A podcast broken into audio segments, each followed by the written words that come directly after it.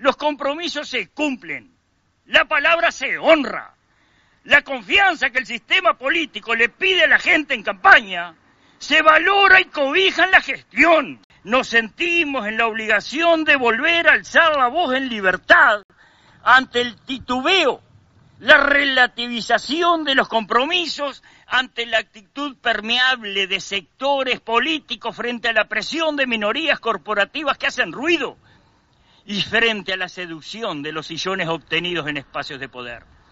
Debemos volver a recordarles que son administradores de turno de los recursos de los ciudadanos de este país. La situación de los combustibles, más que mostrar un aumento de su precio, refleja la ineficiencia, la falta de contemplación a los sectores que generan la riqueza en este país. Reflejan todos los vicios que se prometieron sofocar. Reflejan la utilización de argumentos ilegítimos para disimular las limitaciones propias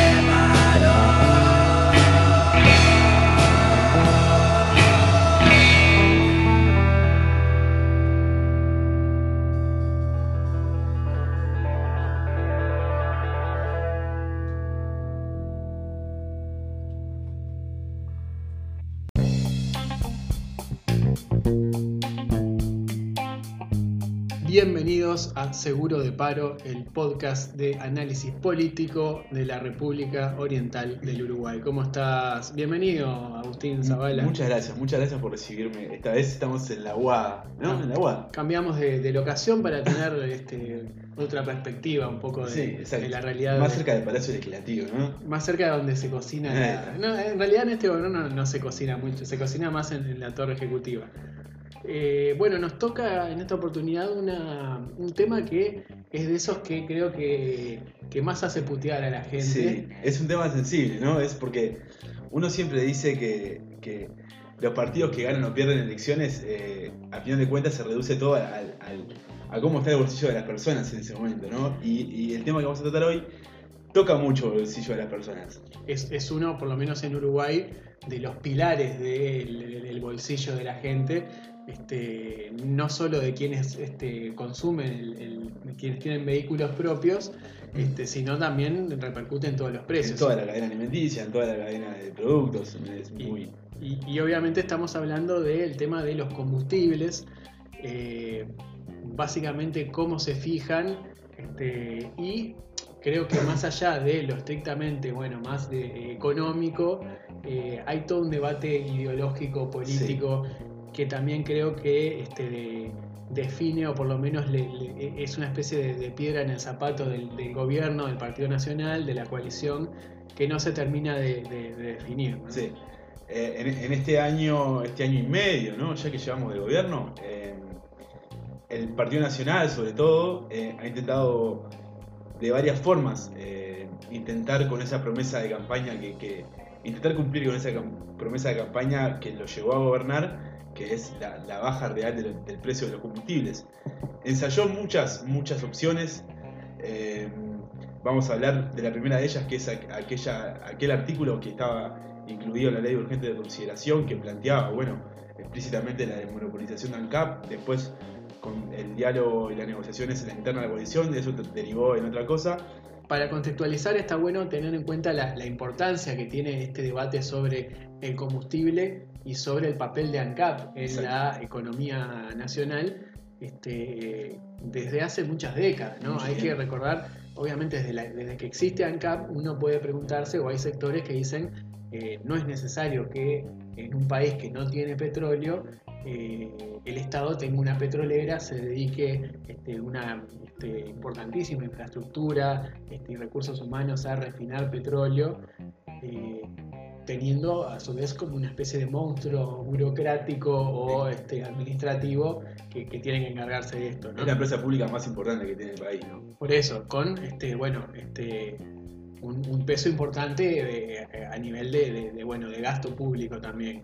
Eh, eso, eh, por poner un, un- un antecedente este, quizás no tan cercano, porque ya, ya este, van este, casi 20 años, este, pero en el año do- do- 2002 Ujú. el gobierno de Jorge Valle presenta, aprueba una ley específicamente con el objetivo de desmonopolizar ANCAP, este, textualmente, así dice la ley. importación de combustible. Este, claro, y este, Que bueno, básicamente es que, ca- que cada sector de la industria pueda importar su propio combustible, su propio... claro, que hoy en día, este, según el- el- la, la normativa uruguaya, ANCAP controla todo el combustible Exacto. que entra al Uruguay, que se vende en Uruguay, sale de ANCAP, por más que uno lo adquiera en una estación de servicio que no tenga la marca ANCAP, pero es ANCAP quien distribuye, Exacto. quien refi, el único que puede refinar y distribuir el combustible en todo el país. No lo puede hacer ninguna otra empresa este, sin que ANCAP esté como, como en, en el medio de esa, de esa cadena. ¿no? Eh, entonces, bueno, ya ese intento del gobierno de Valle intentaba bueno, habilitar que privados este, participen, dejar este ANCAP fuera de este, de, de este negocio, obviamente con este, el argumento de que esto iba a abaratar costos, ¿no? que íbamos Claro. a tener un combustible más, más barato este, en, un, en un sistema en el que este, los costos de ANCAP, que es como eh, otro gran este, monstruo Mm. creado por la política, este, interfieran ahí. Esa, esa ley que se aprobó en 2002 fue, motivó una gran campaña de recolección de firmas, se llevó a un referéndum en 2003 y se derogó.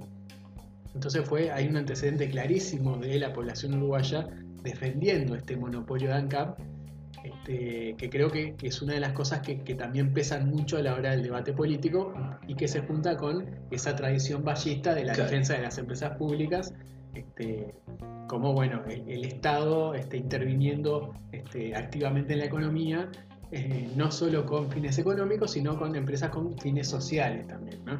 Este, y bueno, esto lo juntamos con, a pesar de, de- de esto que estamos diciendo, eh, la idea de eh, abaratar los costos de los combustibles a través de una este, desmonopolización o permitiendo que ANCAP se asocie con privados, siempre vuelve en cada campaña electoral, sobre todo este, cuando hablamos de sectores del Partido Nacional, Sí, por ejemplo, claro. entre ellos el propio de la calle Sí, Pou. sí. Esto- estos planteos siempre vienen de los sectores más vinculados al, al- agro y, a la producción eh, de exportación, por así decirlo. Eh, otro, el último intento de, este estilo fue, como dijimos, decimos, dijimos más eh, poco antes, fue este, este artículo que estaba en la ley de urgente consideración, que planteaba justamente la desmonopolización de ANCAP. Eh, cuando se presentó este artículo fue uno de los más polémicos, no solamente de, críticas del Frente Amplio, que se posicionó totalmente en contra desde el primer momento, sino también de algunas voces de la propia coalición. Algunos sectores del Partido Colorado, sobre todo los más vinculados al sector eh, de Ernesto Talvi en aquel momento, eh, Ciudadanos, eh, y buena parte, por no decir todo, Cabildo Abierto, eran partidarios a por lo menos postergar la discusión. Claro, y acá entra lo, lo que decíamos, ¿no? Esas tradiciones políticas eh, que, por ejemplo, hacían que al Partido Colorado, eh, por más que venga en una asociación clara y una sintonía política grande con el Partido Nacional, le queda muy incómodo este, no defender ANCAP o no defender una empresa pública tan importante por bueno, toda esa cuestión ballista. Por más que estamos hablando de que un presidente colorado, Sí. el último presidente colorado fue quien intentó, este, fue el último este, avance de desmonopolización, desmonopolización perdón. Eh, es así que bueno, creo que ahí este, ciertos sectores del Partido Nacional que habían empezado con, con- con un ímpetu grande a la hora de, de incluir eso en la LUC se encuentran con que bueno, este, No iba a ser tan fácil. no estaba tan claro que eso pudiera estar o conformar a toda la coalición. De, de todos modos, logran ahí un- una salida intermedia que es eh, crear una comisión que funcione dentro de la URSEA con representantes de, los Ministerios de, Industria y Energía, eh, donde se analizaba el mercado de los combustibles y donde se eh, hacía un revisionismo un poco histórico también y a futuro del precio de paridad de importación. Y que iba en busca de que los precios de los combustibles en, en nuestro país terminaran teniendo los precios que tienen eh, como si pudieran importarlos. esa comisión, eh, bueno, terminó formándose, trabajó en un documento, en un informe que fue presentado al, al Poder Ejecutivo, y es allí cuando el, el, Poder Ejecutivo y el Gobierno empieza con este nuevo mecanismo de, de, regulación de los precios del combustible. Claro, yo creo que se juntan como dos cosas, ¿no? Uno es ese este, postulado ideológico de no necesitamos una empresa pública como ANCAP, se junta con otra cosa más pragmática, más este, que puede ser más cercana a la gente, que incluso creo que puede hacer carne en votantes hasta del Frente Amplio, que es decir, busquemos una manera de bajar los combustibles. Creo que si uno le pregunta a cualquier uruguayo, por más que sea de izquierda, sí. este, si, si, lo piensa únicamente de, desde lo práctico, nadie podría estar en, en desacuerdo con la idea de, de, reducir el precio de los combustibles. ¿no? Este, sí, o, o, con la idea de que los combustibles son caros en Uruguay. O sea. Claro, es, es fácilmente uno haciendo una comparación con otros países este, se da cuenta que los precios en Uruguay son más altos hay que tener en cuenta que somos casi que el único país del continente que no tiene reservas propias de, claro. de petróleo. Entonces, este, es bastante este, paradigmática la situación de Uruguay en cuanto a que es un mercado muy pequeño, eh, con, este, que tiene que importar el 100% de su petróleo y que tiene además una tradición fuerte de empresas públicas justamente porque este, ese valor importante que tienen históricamente en la economía uruguaya. De esa forma es como se llega a, esta, esta forma intermedia que encontró el gobierno de ir buscando las condiciones que le permitieran bajar los combustibles. ¿no? E, esta, esta forma de que los, de los precios de los combustibles varíen mes a mes en función del precio de paridad de importación, eh, es una forma que uno, por lo menos el Ejecutivo, preveía que iba a terminar redundando en, en, un, una disminución del precio de los combustibles en, en el surtidor. Claro, eh, en el último año, ¿no? si bien esto es un concepto que existe obviamente desde antes, eh, ha tomado una relevancia mucho mayor este concepto del precio de paridad de importación, ¿no? Este, que básicamente es un concepto que refiere a que el combustible eh, en una estación de servicio uruguaya te cueste lo mismo este, que si este, se importara, digamos, si no existiera ANCAP. Es como una especie de, bueno, asegurar que ANCAP pueda vender el combustible al menor precio posible. Exacto. Para eso lo, lo que hizo este gobierno, que es lo que termina este, eh, ingresando a, a esa LUC, es este, este, famoso artículo 235 uh -huh. que prácticamente eh, obliga a ANCAP o lo compromete a ANCAP a vender el combustible a ese precio, ¿no? Vendría a ser al precio que es interesante porque no es conceptualmente el menor precio posible. Se lo compromete a ANCAP a vender eh, al precio que costaría importar. Y esto es interesante porque después es lo que va a, a, a causar... Claro, este... es lo que hace la variación de precio mes a mes. Claro, ese es el, el, el, otro cambio que introduce la LUC, que es un ajuste continuo mensual del precio de los combustibles, a diferencia de lo que sucedía antes cuando se establecían dos aumentos por año o un aumento por año. Es cierto que según este, una forma de aumento que venía hasta el gobierno de, el segundo gobierno de Tabaré Vázquez, incrementos que tenían mucho componente político. Claro. ¿no? Cuando uno veía, un gobierno veía que no era un buen momento para aumentar, trataba de este, frenar lo más posible ese aumento para evitar bueno, descontentos o que se mezcle sobre todo en un año electoral. Esto, de alguna manera, con esto el gobierno buscaba, o por lo menos este, defendía esta medida diciendo, bueno, esto es un ajuste automático que eh, le quita, en principio, cierto componente político sí, a, a, los ajustes. Sí, una, una, cosa que repiten mucho los integrantes del gobierno es esto de que ahora el, el precio de los combustibles está transparentado y, y, que uno sabe qué es lo que, lo que influye, qué es, cuáles son los elementos y las variables que influyen en que el combustible sea tan caro o tenga este precio en, en Uruguay. Lo cierto es que ya vamos a unos meses de esta forma nueva de, de, de regular el precio de los combustibles. Que comenzó se empezó a aplicar en julio, en el mes de julio de 2021, 2021 la primera vez que se hace estos ajustes este, mensuales o, o, automáticos. Y han habido tres ajustes, tres aumentos del precio del combustible en los últimos tres meses. Dos sí, meses. Sí, menos te diría. ¿no? Sí. Casi que entre julio y agosto, Exacto. tres aumentos de combustible.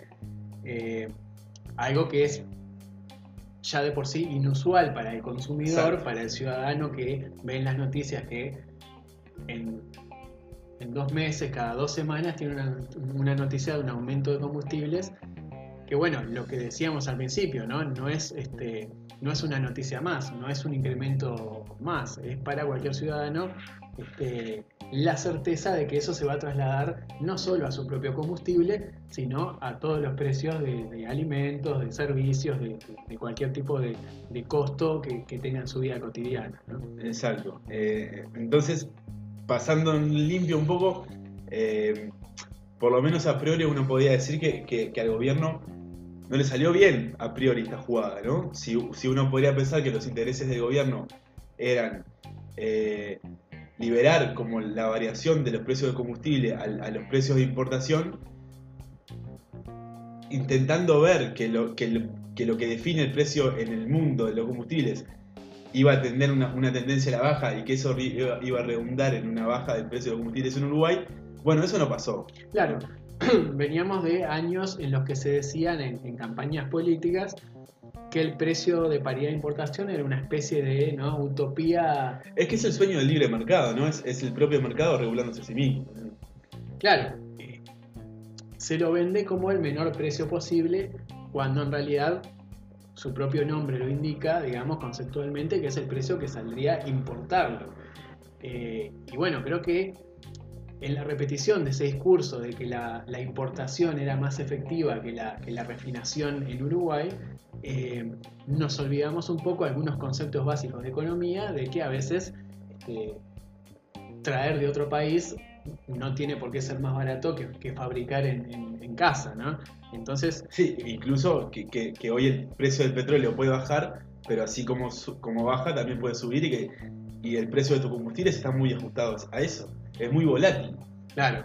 Eh, eh, de hecho, eh, claramente pasó y, el presidente de ANCAP, Stipanisic, este, Alejandro. Alejandro Colorado, este, presidente de, ANCAP en este periodo, tuvo que terminar ensayando una explicación este, atribuyendo, porque, claro, se empezaba este nuevo, al gobierno se le dio esta cosa de, justo en un momento de gran cuestionamiento de la LUC, se pone en funcionamiento un, mecanismo establecido por la LUC y eso ya significa aumentos de combustibles eh, tremendamente seguidos. Eh, bueno, la explicación desde el gobierno fue, bueno, esto es una coyuntura en el que el precio del, petróleo internacional está aumentando y bueno, en esta cosa de transparentar eh, al, máximo estos precios de combustible, este, eso termina en subas. Desde el gobierno, bueno, me imagino que, la esperanza es que esto en algún momento se transforme en una baja. Sí, sí uno, uno podría pensar, y ya hay algunos analistas que, ven, que el precio de los combustibles podría bajar en septiembre. Pero la pregunta es si esa reducción del precio es, comparable o es eh, similar con, con, la suba que hubo en estos tres meses, ¿no? Eh, si esa reducción del precio de los combustibles a partir del precio de paridad de importación te va, te va a cubrir todo el aumento que hubo en, en, los últimos meses. Y otra cosa además este, que, también impacta quizás no tanto en los números fríos, pero sí en, la, vida de la gente, que es, eh, bueno, es sano para una economía, para una sociedad, para una este, eh, comunidad que, bueno, todos los meses eh, haya este tipo de ajustes de combustibles y no tener quizás este, dos aumentos en el año y que, bueno, ya se pueda prever con seis meses, por ejemplo, para adelante, bueno, a qué precio va a estar ese combustible. Por supuesto que hay países en donde esto se ajusta mucho más, pero volvemos a, lo mismo. Eh, Uruguay tiene una realidad muy particular en cuanto al uso de combustible. Este, muy caro por, su propia naturaleza de, no tener este, eh, recursos este, eh, propios en cuanto a, petróleo. Y, bueno, y, con coletazos, economías muy pequeñas donde un cambio de combustible, un, ajuste de precios, te puede cambiar en, dos o tres pesos cualquier tipo de artículo alimenticio que, bueno, es, un impacto. Y, además en un contexto de sin crecimiento del salario real, con, bueno, con todas las dificultades que estamos atravesando como país. Lo cierto también es que el gobierno eh, ha encontrado también otra fórmula como de escaparle a este a esto del precio de paridad de importación y a esta suba y es eh, incluyendo en, en este, en, esta, en esta creación de precio el famoso factor X.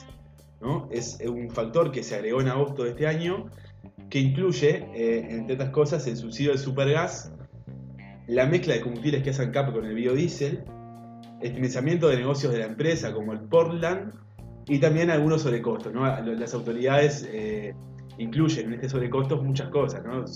pero sobre todo sobrecostos de gestión, eh, le llaman ellos. Sí, es una, manera, esta especie de, Esto fue en, el último de esos ajustes.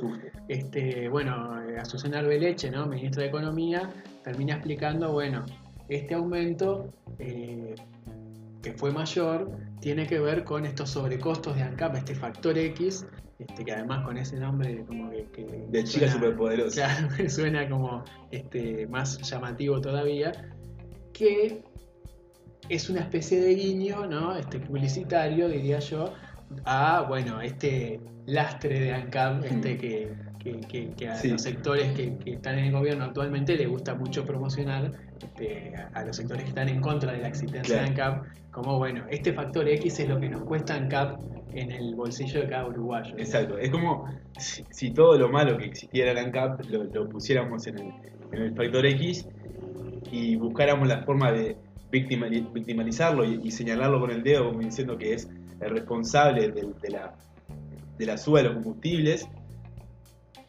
tal vez pensando, eh, y esto ya es otro de los temas que vamos a tratar, en, en ir de vuelta a la carga por la desmonopolización de ANCAP. Es cierto, es como que, bueno, por un lado esa, esa idea, ¿no? ese objetivo ideológico de la desmonopolización pareció haber quedado por el camino, pero por, otro vemos que en todo este embrollo de, bueno, cómo se calculan los combustibles, cuándo suben, cuándo bajan, eh, siempre aparece esa cosa de, bueno, estamos como pagando algo que no tendríamos que estar pagando, ¿no? Ese es un poco el mensaje que se le da a la población eh, y que obviamente este, refuerza algunas cosas este, que vienen en los últimos años muy fuertes y básicamente, para decirlo este, mal y pronto, es este, la gestión de ANCAP de la época de Raúl Sendic, que sigue siendo un caballito de batalla este, a la hora de desmarcarse del Frente Amplio, de pegarle, de salir de airoso de, algún debate, de algún cuestionamiento, bueno, pero este, ¿no? se cuestionan a esta ANCAP del Partido Nacional, ¿qué pasa con la ANCAP de Raúl Sendic? ¿no? Es como, como el reflejo ese de, devolver la pelota, ¿no?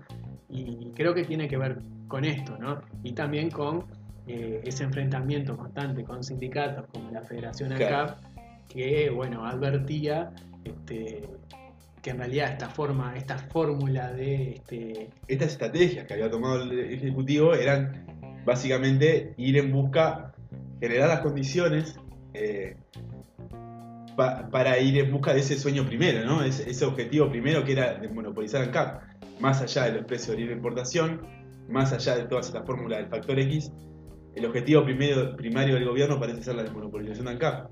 Y así, y así se refleja en el, proyecto de ley que está para presentar el senador Sebastián da Silva. ¿no? Un proyecto de ley que busca justamente eso.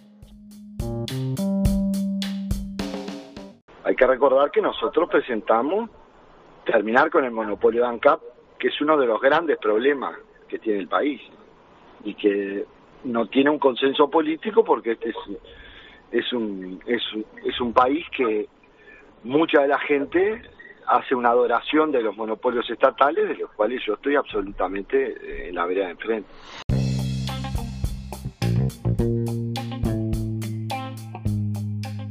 En esto, en esto que decíamos de que el Partido Nacional tiene como, como ese objetivo primordial, el gobierno eh, tiene como ese objetivo primordial que es eliminar el monopolio de ANCAP en la, importación de combustibles, aparece reiteradamente una figura política eh, del Partido Nacional que es el senador Sebastián da Silva.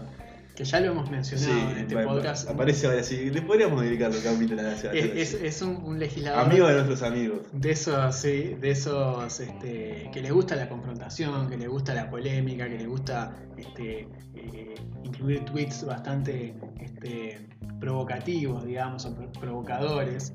Este, y que originalmente era la lista 40, ¿no? Javier García, ahora está ahí un poco este, una especie de como, como pivot dentro de la bancada del Partido Nacional, pero alineado sin dudas a, a Luis Lacalle Pou. Un soldado de la calle. Soldado y siempre este, creo que recostado, productor, sojero, ¿no? ujú. productor rural, eh, siempre recostado quizás a, a- a los costados más, más eh, hacia la derecha, hacia la derecha económica fundamentalmente, hay que decirlo, no, no tanto hacia la derecha este, de, de pensamiento político y social, este, sino este, es un fiel exponente del liberalismo este, y, y- y de esas posiciones típicas del, del sector agropecuario uruguayo. ¿no? Eh, Lo cierto es que, según, según se dice en la prensa, Sebastián da Silva y el senador colorado Germán Coutinho, el exintendente de Salto, van a estar presentando un proyecto de ley el 15 de octubre, cuando ANCAP cumple 90 años.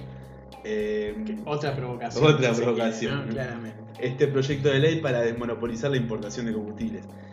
Lo que básicamente dice Da Silva es que él ya había venido, ya veía venir que el precio de paridad de importación no iba a hacer cambiar la realidad del precio de los combustibles porque el precio del crudo estaba, estaba en alza. Entonces, como ella había, él ya lo sabía, ya tenía como en, en su cabeza este proyecto, incluso desde aquel momento en que la coalición de gobierno negocia esto de la, de la ley de objeto de consideración y después en el presupuesto cuando se incluye la desmonopolización de la importación de combustibles en los aeropuertos. Eh, da Silva siempre fue, siempre aparece cuando están estos temas arriba de la mesa, siempre aparece, incluso dialogando con las federaciones rurales. Vos decías muy bien que Da Silva es un productor rural eh, y siempre tiene un vínculo muy cercano.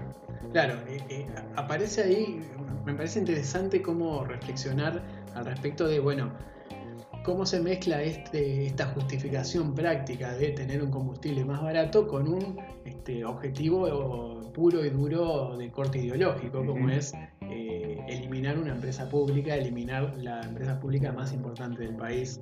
Eh, porque bueno, uno puede decir, si el precio de paridad de importación no funciona, ¿no? si esta idea de eh, que ANCAP venda al precio en que se importaría, eso significa un aumento, eh, ¿cómo podemos pensar en que al no existir una empresa pública que se dedique a, a esta transacción, Claro. efectivamente no va a pasar lo mismo, digamos, es justamente el precio de importación. Si no existiera ANCAP sería ese mismo precio y estamos hablando de que sería más alto del que este, teníamos por, por lo menos antes de agosto. Eh, entonces, bueno, creo que, que no está tanto por el lado de lo pragmático de tener efectivamente un combustible más barato, sino eh, lograr, creo que sería un objetivo político Sí, ideológico, de- filosófico. Claro, y, creo que sería un mojón claramente, un, éxito grande para el Partido Nacional o para estos sectores más, más este, liberales, bueno, derribar la empresa pública más Claro. importante del país. Sí, a- a- ahí también, en esta discusión a futuro, ya haciendo como un poco de, de- de proyección, eh, creo que vamos a revivir un poco las discusiones que se dieron el año pasado cuando esta, estaba discutiendo en la ley de urgente consideración.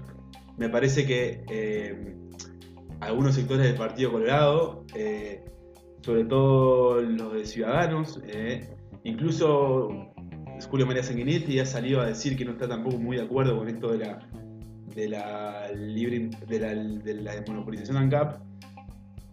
Pero el propio Cabildo Abierto también se manifestó, ¿no? Es, eh, es contrario a este proyecto de ley siempre y cuando se, esto se confirme en un referéndum, en, una consulta de la ciudadanía. Claro, creo que el, temor de los socios, ¿no? De, así como hay que reconocerle quizás a Da Silva su coherencia absoluta en, eh, bueno, si yo dije esto en campaña, vamos este, por todo con, esto.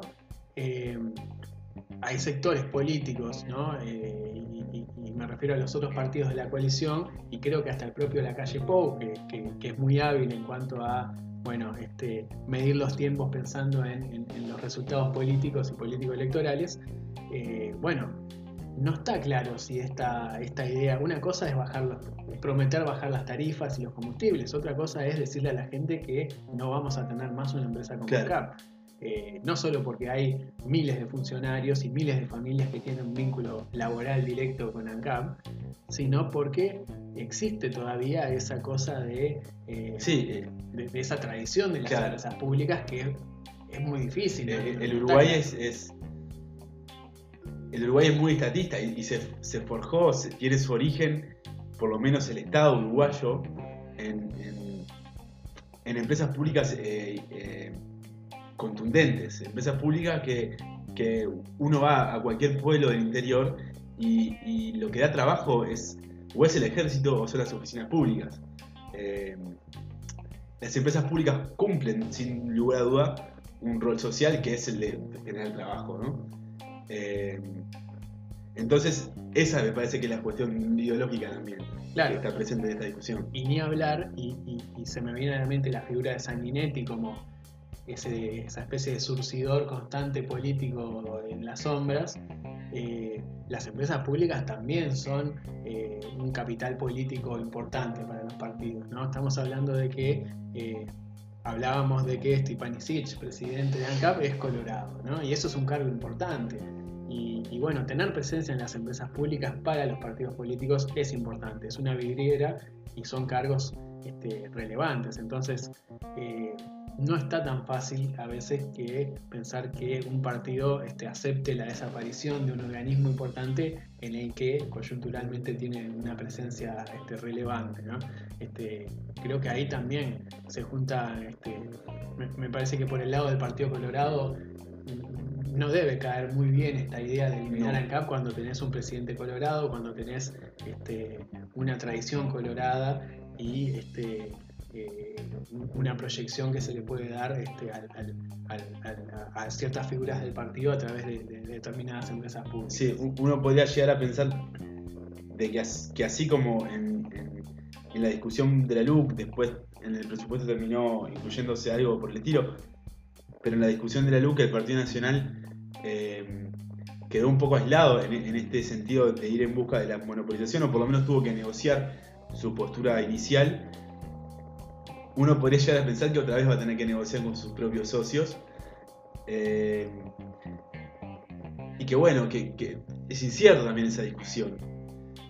Porque los tiempos políticos tampoco son los mismos. No es, no es este el mismo momento que, lo que era el año pasado, cuando Uruguay eh, atravesaba un momento sanitario que hacía eh, un momento político no de unificación nacional, pero sí de de entender que estaba en un momento muy de, emergencia y que no era momento de, estas rapideces políticas. Sí, yo creo que, poniéndome en la cabeza o intentando ponerme en la cabeza de la calle Pou, eh, como bueno, ese líder este, que, tiene que manejar más los tiempos que, otros legisladores que pueden ir más directos en, sus objetivos.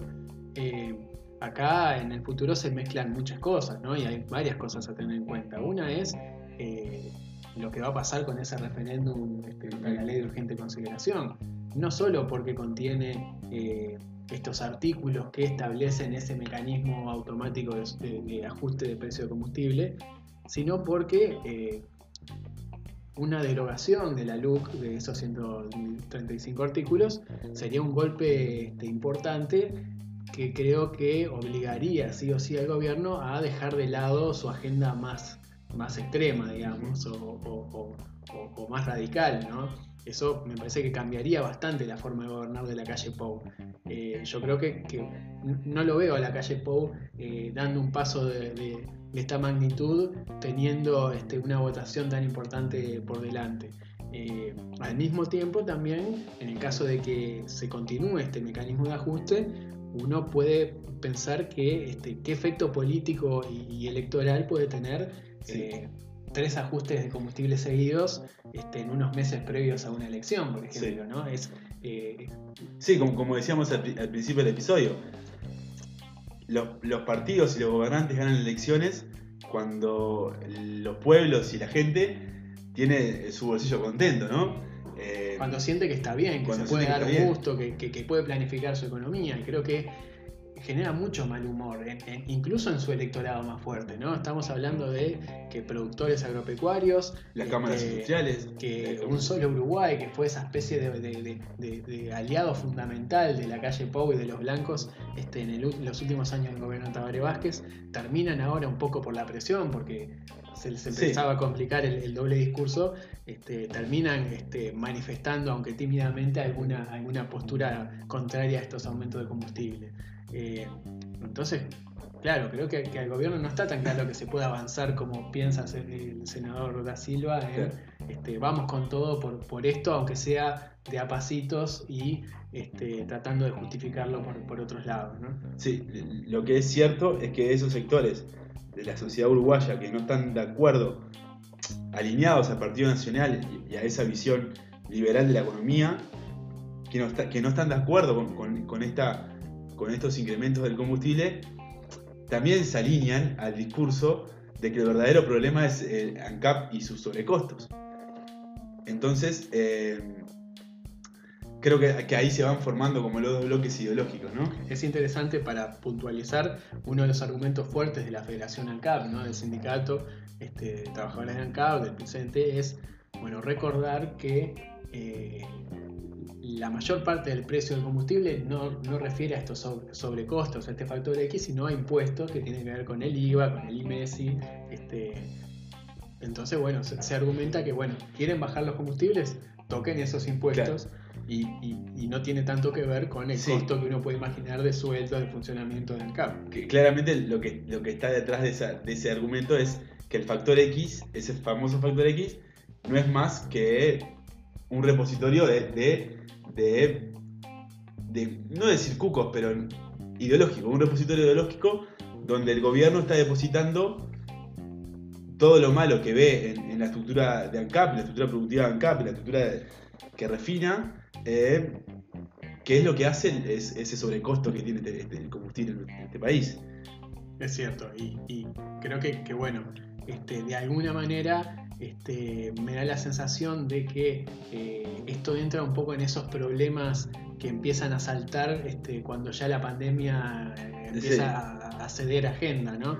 Este, estamos hablando de que eh, el gobierno sí está empezando a tener que enfrentarse a este, problemas de, política económica. Está teniendo que gobernar. claro, le, toca ya, bueno, la emergencia empieza a pasar, esperemos que no regrese, pero este, bueno, ¿qué pasa con esto?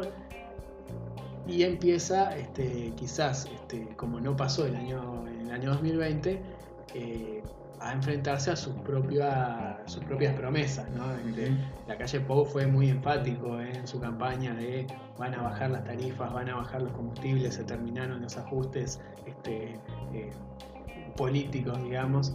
Este, y, bueno, ahora es el momento en que el gobierno se enfrenta un poco este, encerrado entre eh, estos ajustes este, que caen muy mal en la población y, eh, bueno, sus sectores más radicales que le dicen, no, habíamos dicho que íbamos a ir por esto.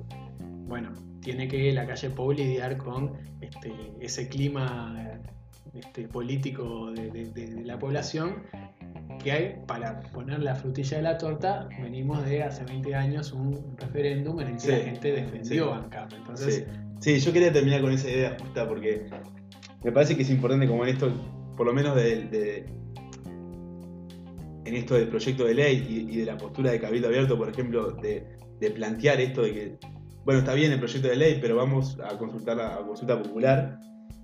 Bueno, ya está la consulta popular. Y no hace 50 años. Claro, eh, eh, eh, es un antecedente relativamente cercano y fuerte, porque aquel fue un referéndum específicamente sobre ANCAP, una movilización, este, era un periodo muy especial, ¿no? Crisis de 2002, este, había un fervor popular, este, se empezaban a, presentir que, se podía venir un gobierno de, de izquierda. Este, entonces todavía eso, ¿no? Volver a un referéndum sobre esto, eh, de alguna manera revivir aquella mística de la defensa de las empresas públicas, creo que si se le suma a lo que ya le pasó al gobierno con la LUC, que en, algún punto fue un paso en falso en cuanto a revivir un muerto, digamos, que, que se había en las organizaciones sociales y, la izquierda, bueno, puede ser más un problema que una sería, Sí, sí, sería un, dos golpes duros. Con esto eh, le damos las gracias le pedimos, como siempre, que eh, nos compartan, que hablen ahí con sus amigues. Que le cuenten a todos que existe este espacio de, análisis, de, charla, de, bueno, de, acompañarlos de alguna manera este, reflexionando sobre lo, que nos está pasando a todos y, y bueno, nos estaremos escuchando próximamente. Muchas gracias.